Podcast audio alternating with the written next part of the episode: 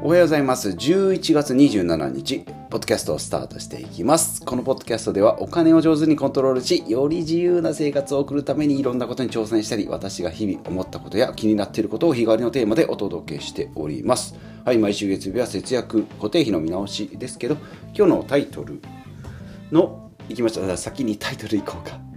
タイトルか雑談か思ったけど、タイトルね、節約しながら脱ポイ活する方法。節約しながら脱ポイ活活動、ポイ活？脱ポイ活する方法ということでお話ししていきます。で、雑談ですが、先週の、えっ、ー、と、あ、違う違う、昨日か。買い物に行って、スーパー、毎週行くスーパーなんですけど、ブラックフライデーのね、横断幕？幕？ん？横断幕じゃないな。旗か。うん、駐車場にねブラックフライデーって書いてあるんですけど。日曜日なんですよね。ねもうなんか字面でハロウィンだとかね。クリスマスとか。ゴールデンウィークとか。ねあるけど。ブラックフライデーって 金曜日よって。いやもうもう今更もう今更かもしれないけどここに来てねちょっとすっげえ気になったんでブラックフライデーって書いてあるけど。まあ、もちろんもちろんね金曜日だけの旗じゃもったいないしね、まあ、一しでぼんやりしか分かってないですもんね。いつなのって。この今の今の時期ぐらいよね。なんかアメリカとかで流行ったんでしょみたいな。でなんかこう人だかりだから黒いっていうことでブラックで金曜日。その最最初の週だっけな12月の頭の最後最12月の頭の最頭の週になんか1年で一番売れる時期が来るからブラックライデーって言ってね、まあ、乗っかってね。まあそういうのいっぱいありますよ。なんかホワイトデーとかねバレンタインデーとかもそうだしハロウィンもそうね。ねなんか途中からハロウィンなの？ハロウィーンなの？みたいな感じで入ってきましたけど。もうだいぶねもう仮想のイメージでついてますけどハロウィンなんかも来てますし、まあ、もちろんクリスマスもそうだし、まあ、そういうのでね流行り、うん、そういうのでこう心躍りながらその経済を回していくっていうのはいいんですけど。ちょっとここに来てねなんか金曜日っていうロゴが入ったのを日曜日に見るとちょっと違和感があったんでね、うん、でその毎週行くスーパーで買い物してた最初に通ったところが後から通ると30人ぐらい並んでたんですよね。え？えと思って。で先頭の人がいてで何かを待ってるんですね。なんかタイムセールなのかなと思って。でもすげえ気になるじゃないですか。で書いてないんですよね。だから先頭の人に「これなんで並んでるんですか?」って聞きましてね。はい。でなんかちょっとこう申し訳なさそうになんかおたふくソースが安いのでって言ったらおたふくソースがね299円。多分一番でかい1リットルかな。一番でかいやつですね。ドーンっていうやつね。うんまあ、多分最、うん、普通だと400円ぐらいするのかな？350円？あ400円ぐらいかな？するの、まあ、450円ぐらいか。は、まあ、100円以上安くなってるんで、うん、並んでるんだろうなと思ったけど。いやすごいね。うん。やっぱり。ねそういうのをやっぱ買いたいんですよね。うん。まあ家でチラシ見てたら欲しくなるけど最近チラシを見なくなったんで、うん、まあ今更並ぶ必要もないなと思って並ばなかったですけどね。うん。まあ、それよりも行列の先頭にね前も聞いたことあるんですけど行列の先頭の人にね聞きたくなっちゃうんですよね。ねついつい。何の行列ですか、皆さん気になったら聞きますか。それともなんか自分の中にとどめておきますか、はい、ということで本題いきましょう。節約しながら脱ポイ活する方法ですね。はい。ずっと固定費見直ししてね。うん。クレジットカードも、えー、減らしましたしポイントカードももうやめようややめようよっていう話をずっとしてまいりましたが。で PayPay とかのねアプリ Pay アプリもね最小限にしていこうってやってるんですけど。やっぱりこう今まで気づいたこのなんか節約マインド。まあ、置き換えると貧乏マインドというんでしょうか。ちょっとでも安くちょっとでもなんかお得に買いたいっていう気持ちがなかなか拭いされないっていうね。うん落ちてるポイントを歩きながら拾うっていうのはいいけど寄り道しちゃダメよって言いながら裏路地に入り一一苦労二苦労を重ねてねポイントをゲットしてちょっとクタクタになっちゃうっていうのをどうしてもやっちゃうんです。これ人間本来になんかロスをしたくないっていうのがあるらしいんですよねだから得1000円得をするより1000円損する方が痛みがでかい。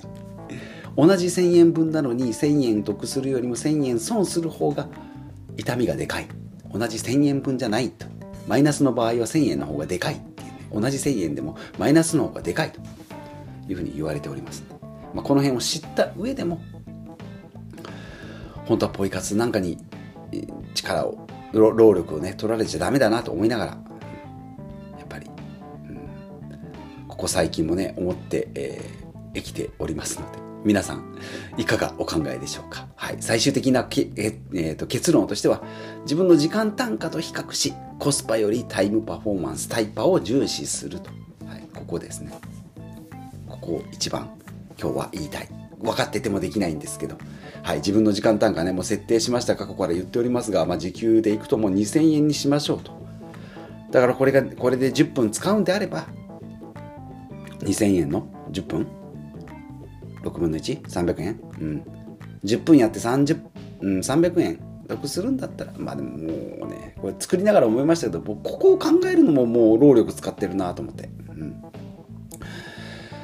だからもう自分の時間単価をちょっとでも使うんだったらもうやめた方がいいよっていうのでね、えー、昨日ガソリンカード、ガソリンスタンドで、えー、入れまして、いつも PayPay 使えるような、今まで現金だったけど PayPay が使えるようになってキャッシュレスになったなって言って、もう大喜びしてたんですけど、PayPay が実はマネーフォワードに連携されないんで、明細が出ないっていうのがあるんで、クレジットカードの方がいいよって言うんですけど、クレジットカードで入れると2円や、2円高くなるんですよね。4円が166円になるんですよね。ガソリンスタンドに書いてある表示が164円なのに166円さっきの1000円じゃないですけども2円損するっていうとまあ30リッター入れて60円。まあ60円なんですけどロスをする損をするっていうのがちょっとなあって思って昨日は試しにやりました。昨日は試しにクレジットカードでやったんですよね。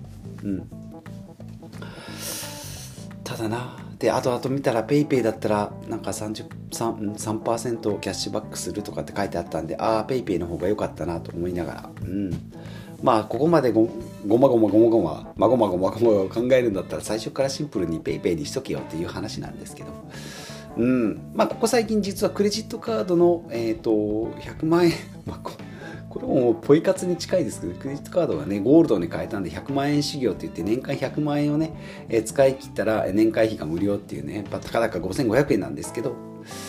うん、だからそのクレジットカードメインにするっていう大義名分があるから PayPay をやめてこっちに使ったっていうのもあるんですけど。うん。さっきも言った目の前でねロスをする損をするっていう行為がとかお得を逃すっていうのがねこんなに人間というかまあ私自身にこう染み染みついてこびりついて取れないもんだなと、まあ、ここはちょっとこう荒い、うん、方法でもねえいやとちょっとやっていきたいなというふうに、え思っております。はい。だからもうねチラシを見ないとかもうそもそもセール会場に行かない。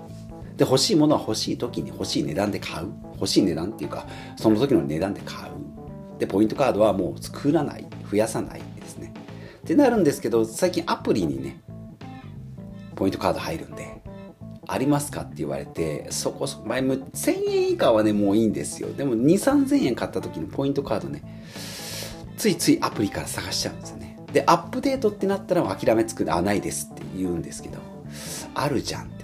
ポイントカード出す。チラッとクーポン見るみたいな。ああ、もうダメだと思って。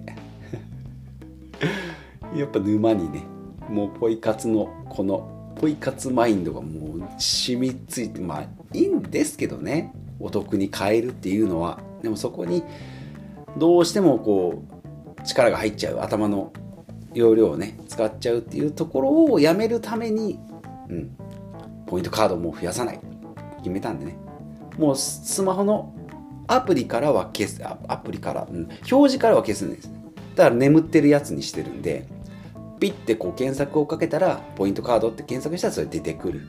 でそこで取得するするもう捨てりゃいいんですけどね。画面から消えないようにしておいてほしい時だけ出すっていうね、うん。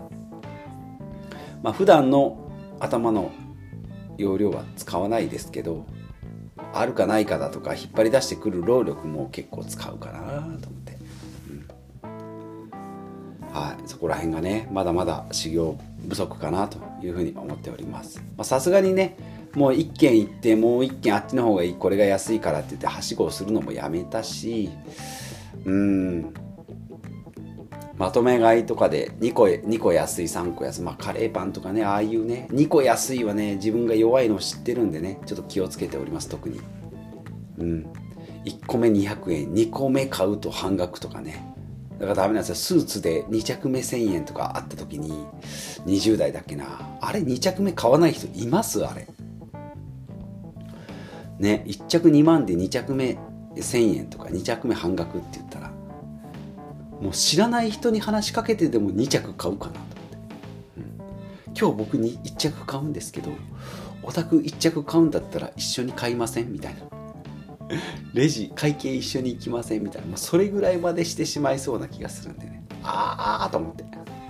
にゃーと思うんでもうこれはねこれから節約固定費の見直しよりももうなんかそこをある程度できたからこそで出てくる副産物っていうか、うん、なんか副作用。なんか、うん、そんな気がしますんで。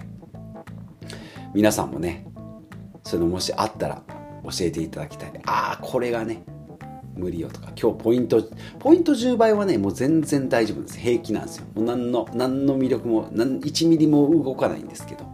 2個目が半額とかね。2個目が割引、これが弱い。あと、キャッシュバックね。ポイントバックね。うーん。なあと思って。